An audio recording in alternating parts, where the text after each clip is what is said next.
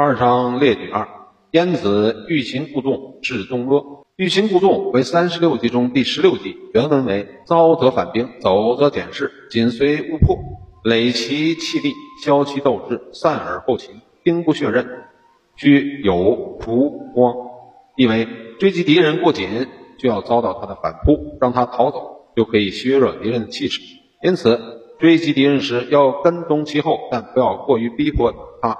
借此消耗他的体力，瓦解他的斗志，等待敌人士气沮丧、溃不成军时，再加以捕捉，这样就可以避免流血了。按照易经虚卦的原则，待敌人心理上完全失败而信服于我方时，胜利的曙光就会到来。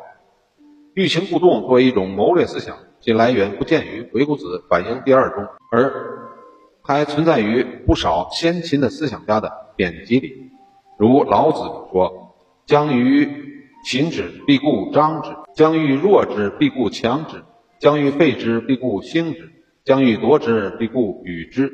又如《战国策·备策》中引述说：“周书曰：‘将欲败之，必固补之；将欲取之，必与与之。’等等。”它反映了一些先秦进步思想家对客观事物的所具有的某种朴素的辩证法的。共识这一谋略可以广泛的应用于政治、军事、外交、经济、言辩等诸多领域。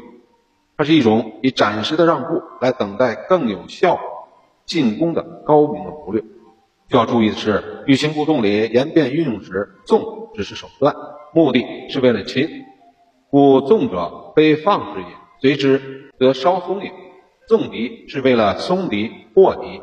交敌诱敌，使之麻痹大意，耗尽气力，消其斗志，散而后擒。因此，在运用此谋略之前，要充分考虑到擒的问题。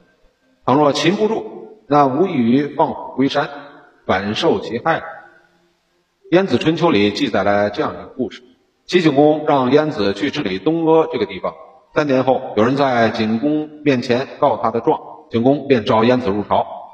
欲罢其官，晏子说：“臣知自己错在哪里，可否让臣再去治理三年？那时一定不会再有人告状了。”齐景公不忍回绝他，便同意了他的请求。三年过去了，果然不但没有人告他的状，而且人们都在景公面前说他的好话。这下景公高兴，又召晏子入朝，要封赏他。出乎景公意料之外的是，晏子不肯接受封赏。景公问：“这是为什么呢？”晏子答道。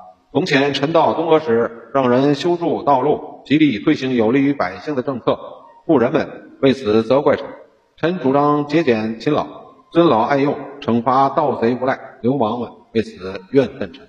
当地权贵犯法，臣毫不宽恕，法律面前人人平等，权贵们为此记恨臣。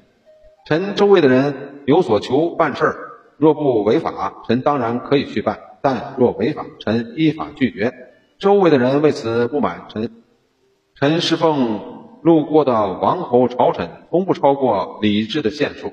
王侯朝臣为此生臣的气，于是这些人对臣的恶语、怨怨言纷纷扬扬，遍布国里，散入朝中。久而久之，三年后，这些诽谤之言也传入了大王您的耳中。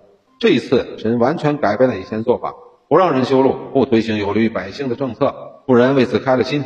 臣轻视节俭。不提倡尊老爱幼，放纵盗贼无赖，流氓们为此高兴了。